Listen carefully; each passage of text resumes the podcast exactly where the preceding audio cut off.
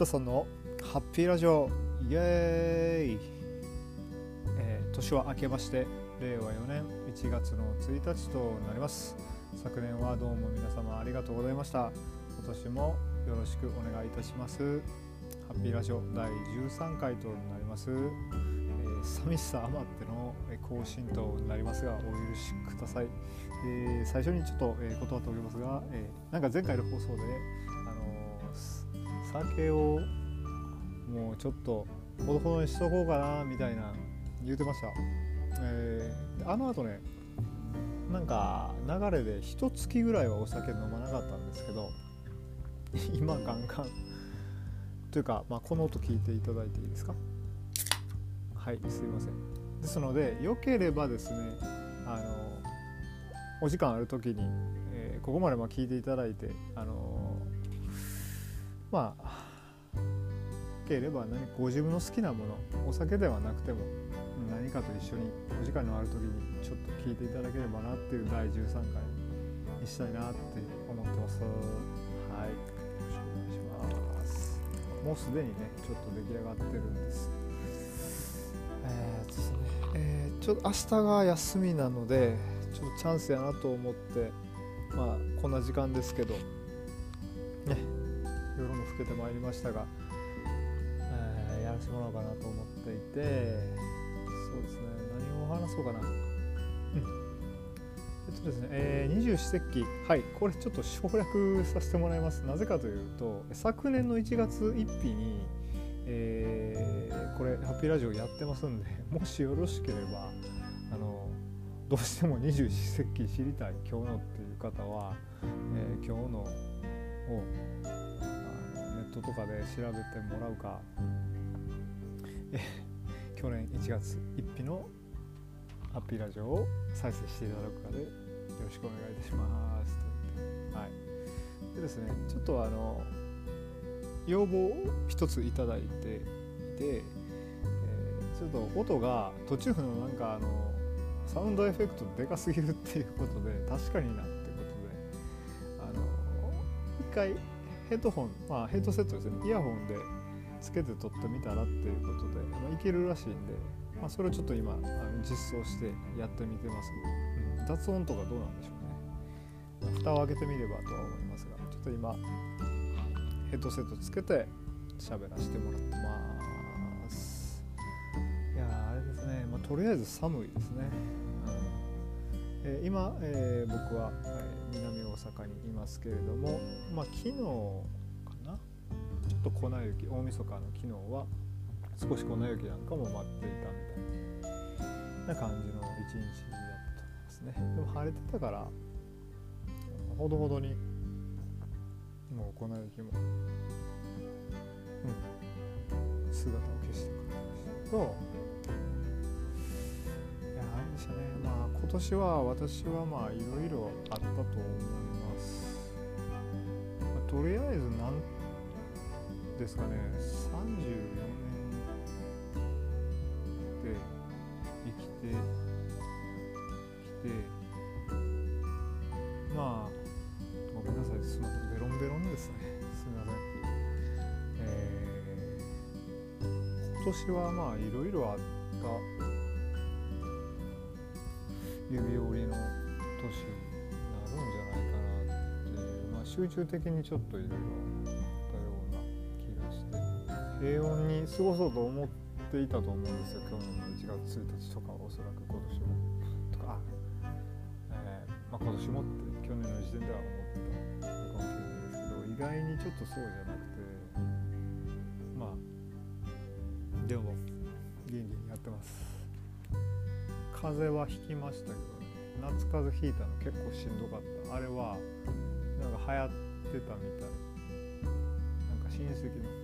親戚といいますか近しいんですけど母のはいおじも似たような風邪をひいたらしいそんな熱は上がらないけれど全然治らへんっていうのを大体私のちょっと後ぐらいかな。私夏やったんですけど秋口ぐらいにおじさんもひいたっていうのを母から。私なんかちょっと思考回路おかしいんですけど何かの感染症かなコロナじゃない別の感染症かなみたいな思ってすごいちょっと不安になってたりしたんですけどね。多分そんなことはないかなってことでとりあえずあの健康に過ごせている気がしますけど、ごめんなさい実はねあの以前ね三国志の話をちょっと触れたハマってますみたいな話をどっかの回でしたような気がする。んですけどちょっ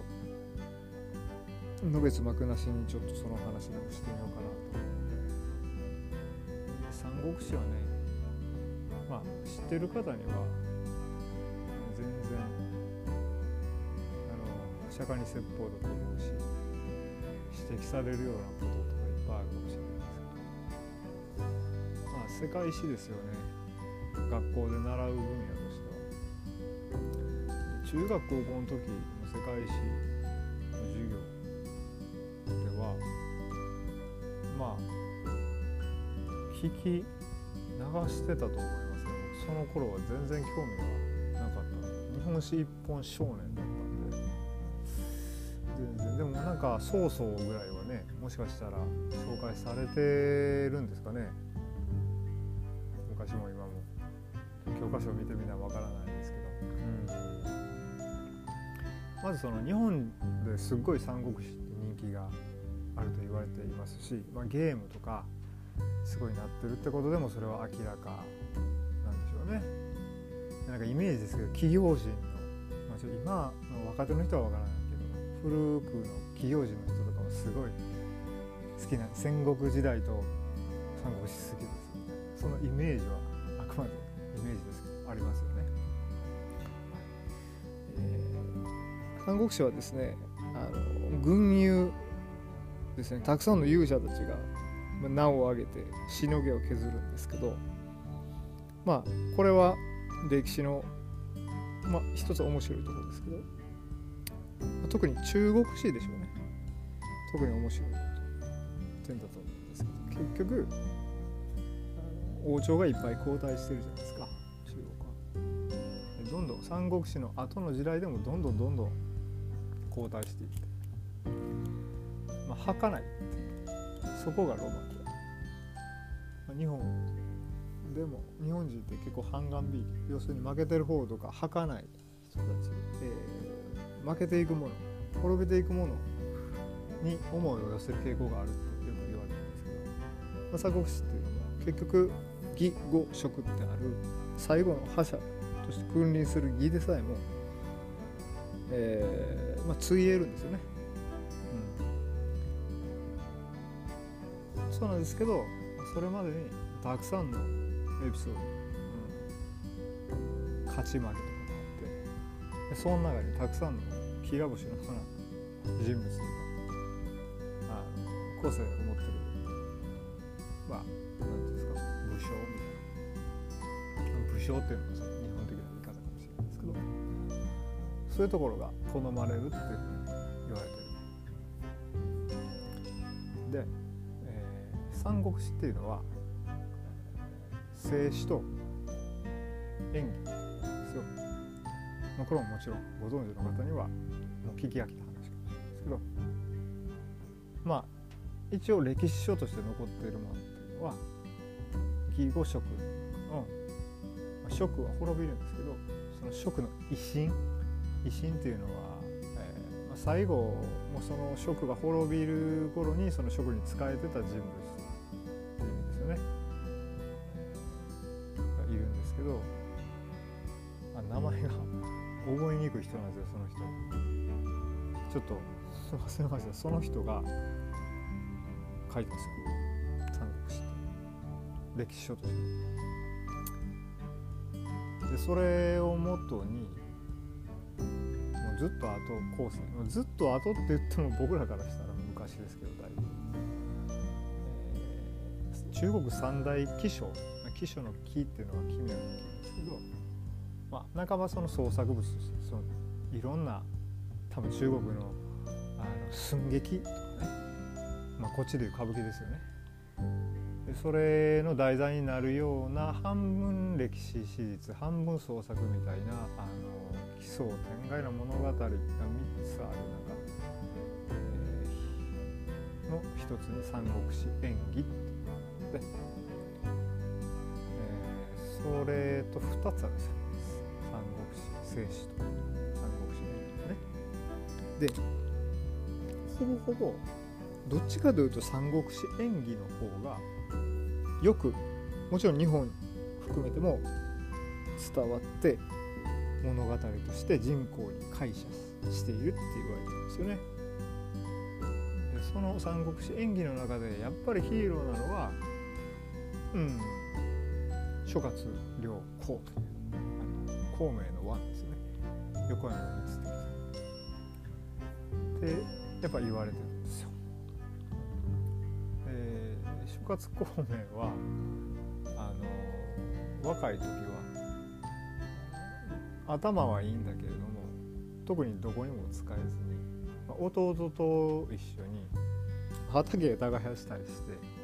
まあまあ悠々自適に暮らしてた若者なんですよね。でもまあ皆さん知っての通り劉備ね義号職の一応職の頭である劉備に3個の目ってやつですよね。3遍ちょっとうちに来てくれへんかって言われてやっと行ったという有名なあれ。で仕えてで劉備が亡くなる時に自分の息子でアトっていう子供ね、まあ、後の牛前なんですけどいるけどじゃなくてお前が頼りやねと。いろいろ考えてんねんけどもうお前しかおらんねん。頼むわ。言われて誤字を託されてその後、まあ、超大国とも言えるようにもう拡大したその義ね、まあ、曹操も結構早々になくなるんですけど確かにごめんなさい年号とか全然分からんけど、えー、その曹操が打ち立てし義に対して。えっとね劉備はね別に義を責めろとか勝てとか言ったわけじゃないんですよ僕の中いろいろネットとかちょっと本とか読んでたあの知識そういうわけじゃないんですけどまあ誤字をたくさんで、まあ、北伐って北を攻めるっていう形で蜀はその後も義と対峙するんですけどまあ夢は叶わない、えー、義語職の蜀は中国、まあ、今も昔も結局国土同じですから。これすごいですね、まあまあそれはことで、えー、生徒すごい西の方に生徒っていう大都市があるじゃないですか。そこら辺なんですよ。義語職の職って。そこそこを拠点にね諸活動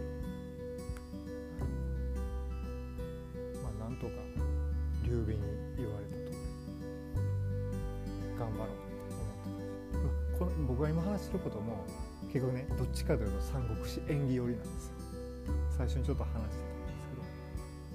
一応歴史書として三国志と三国志演義ですから三国志演義の方が浸透してるんですねで三国志演義はどっちかというと義が悪者とかヒールですね。実際その義を打ち立てた義あ義を打ち立てた。ソースをね。日本ではねその信長がなぞらえなぞらえられてるのかどうかわからないんですけどゲームとかではビジュアルに似てるんですよね。そのあれ？どこまでなんでちょっとバーッと話したから一旦切ります。すみません。でもこの後も多分続き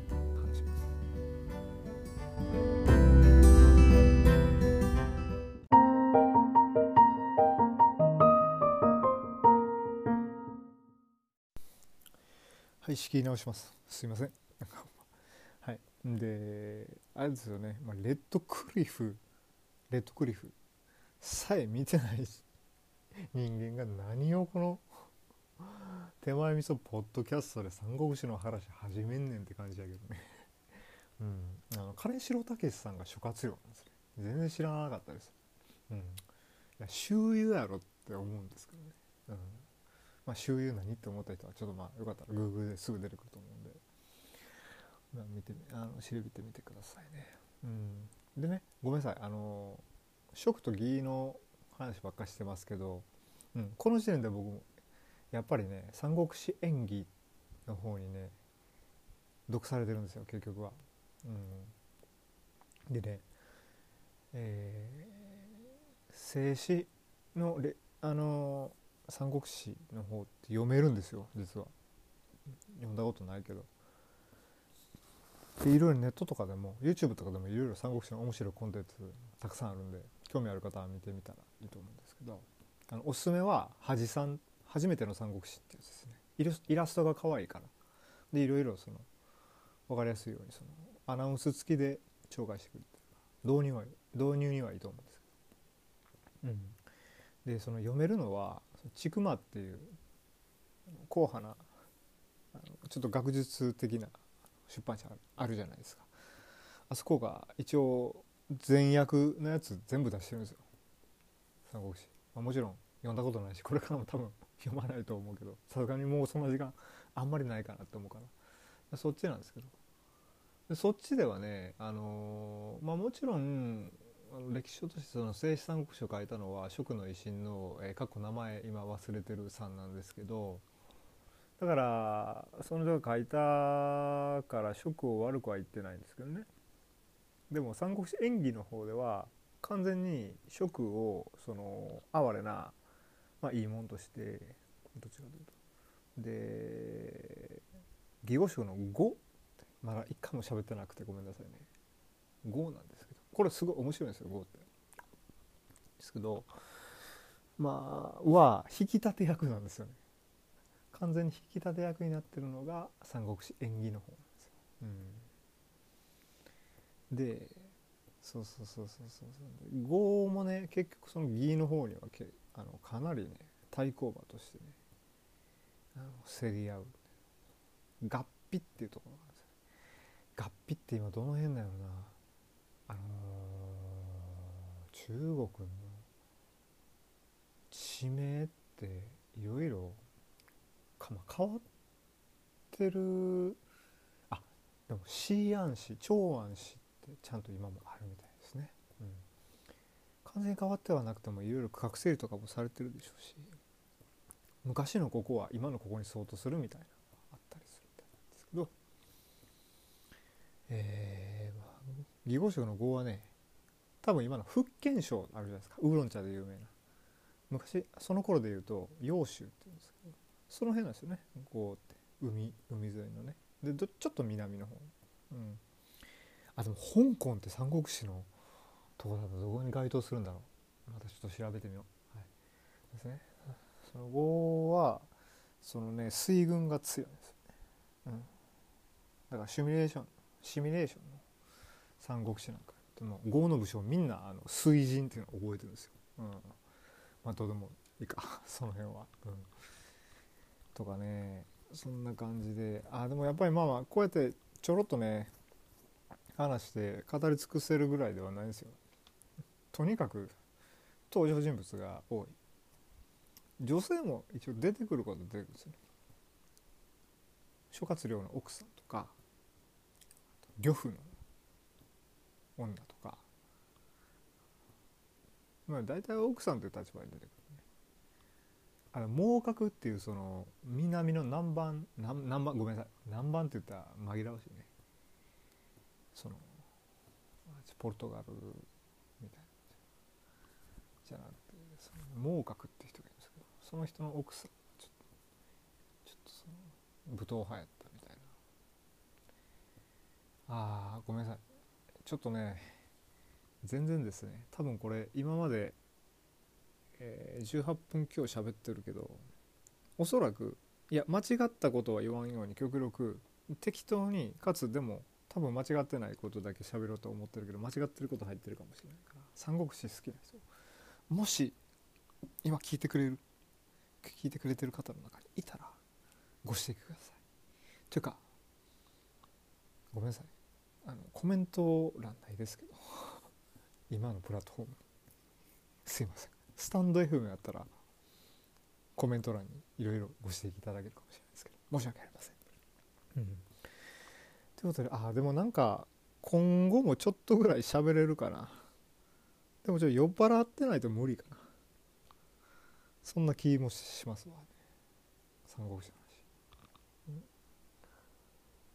まあでも蜀のねそのまあ有名な東園の近い、ね、義兄弟の地義で我ら生まれたところは違いど死する場所は同じっていうあの劉備関羽張飛の3人のうちの関羽はやっぱり中国中国で本土で絶大人気があるらしくてあの鑑定病っていうでなんと日本の中華街にもあるらしいっていうのは昨日かなんかニュースで横浜の中華街でごめんなさい。確かなんかあんまり良くないニュースの方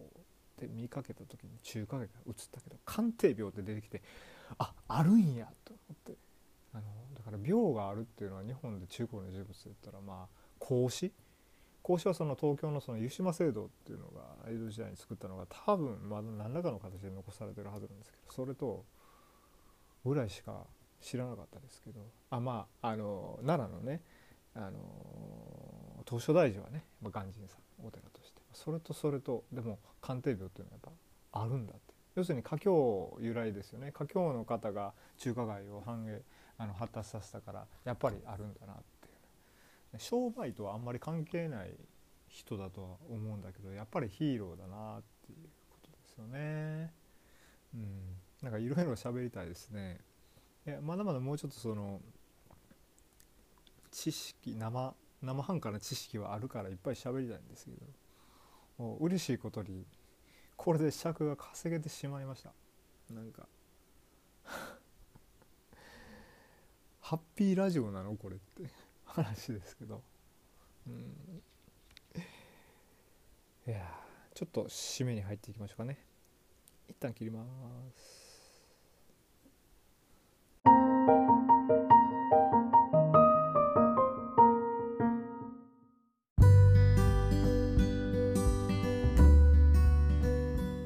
はいそれでは早いもんですが、えー、第13回締めに入っていきたいと思います。あとりあえず最後にちょっと補足だけしとくと、えー、三国志の時代は西暦あごめんなさい。紀元紀元前じゃなくて紀元前じゃない。